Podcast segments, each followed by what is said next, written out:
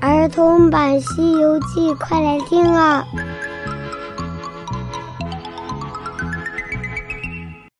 西游记》第二百四十四集，五龙二将来帮忙。小朋友好，我是永桥姐姐，我们接着来讲《西游记》的故事。上集讲到，悟空突然想到一个人，那就是南禅部洲的荡魔天尊。南禅部洲可是被荡魔天尊把那些妖魔扫得干干净净，一派安宁。悟空来到这里，把自己的事情告诉了荡魔天尊。他听了之后，叹了口气，说道：“哼，我当年威震北方，统摄真武之位，剑伐天下妖邪，乃是奉玉帝的意志。”后来又披发显足，领着五雷神将巨渠狮子猛兽毒龙，收降了东北方的黑气妖氛。哼，乃是奉了元始天尊的符号。今日我静静的待在武当山，安享太和殿，一向海月平宁，乾坤清泰。奈何我这南禅部洲，并非北距泸州之地。妖魔减伐，邪鬼潜踪。今日大圣竟然来了，我肯定是要帮你的。只是天庭没有下旨，上界也没有给我什么号令，我也不敢去那犀牛贺州煽动干戈啊！万一到时候法牵了众神，又担心玉帝会怪罪。不如这样吧，大圣，我觉得这西天路上的妖怪。纵然有妖邪，但是肯定也不是什么大害。我今日就派我这龟蛇二将和那五大神龙去帮助你降了那妖怪，救出你的师傅。悟空听了之后，拜谢了祖师和那龟蛇二将，还有五大神龙，又带了一些精锐之兵，回到了犀牛贺州。之界，不到一天的时间，他们就来到了小雷音寺，按下云头，径直就到了山外面。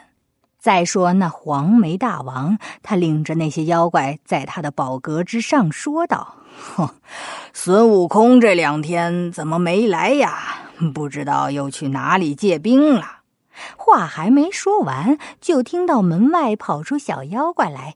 大王，大王！孙悟空带着几个龙蛇龟象在门外叫阵呢。好，我才刚说起，怎么这么快就来了？龙蛇龟象是什么？哼，哪儿来的？说着，他马上叫人取出披挂，走出山门，高叫道：“哼哼，你们是哪路的龙神？竟然敢来到我的仙境！”五龙二将相貌峥嵘、精神抖擞的喝道：“那泼怪，我乃武当山太和宫混元教主荡魔天尊的五位神龙龟蛇二将。今日承蒙齐天大圣相邀，我天尊符照到此来降了你这妖精。快送出唐三藏和那天星等人，免你一死；不然就将你这一山之怪。”碎尸万段，将你这寺庙烧为灰烬。那妖怪听了之后大怒：“哼，这畜生有何法力，竟然敢出这样的大言？不要走，吃我一棒！”说着，他就拿着狼牙棒迎了过来。这五条龙翻云石雨，那两员将拨土扬沙。各持枪刀剑戟，一拥而攻。孙悟空又使出了他的金箍棒，随后就跟了上来。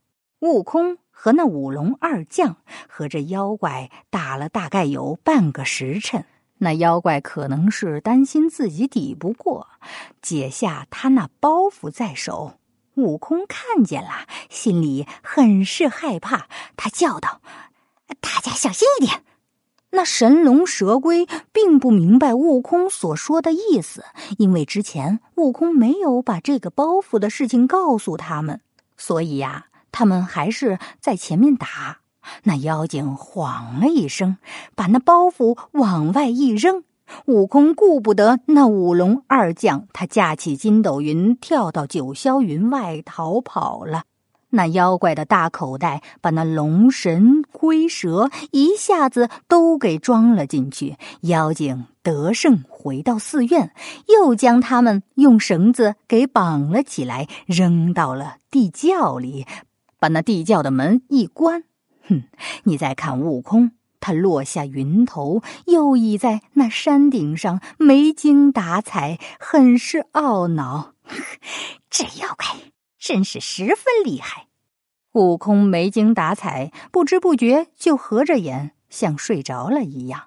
猛地就听到有人在叫他：“大圣，别睡，别睡，快点去救你师傅的性命，再不救就晚了。”悟空急忙睁开眼睛，跳起来查看。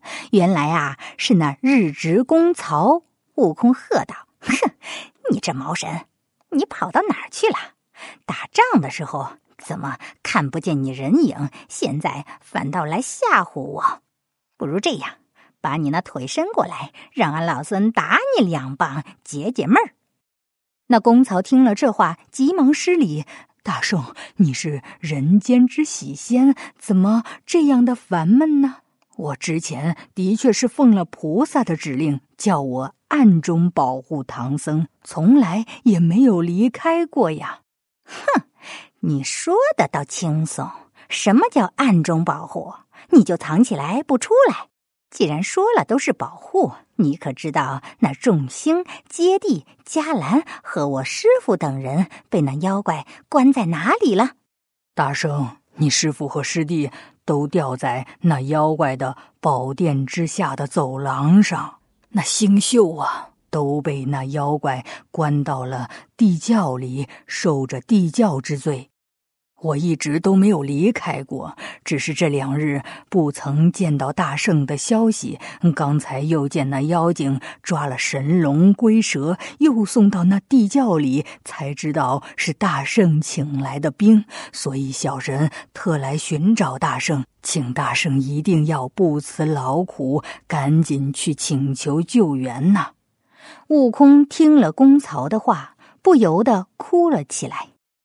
悟空为什么要哭呢？难道就真的没有办法了吗？记得继续收听《西游记》的故事，我是永桥姐姐，我们下一集再见。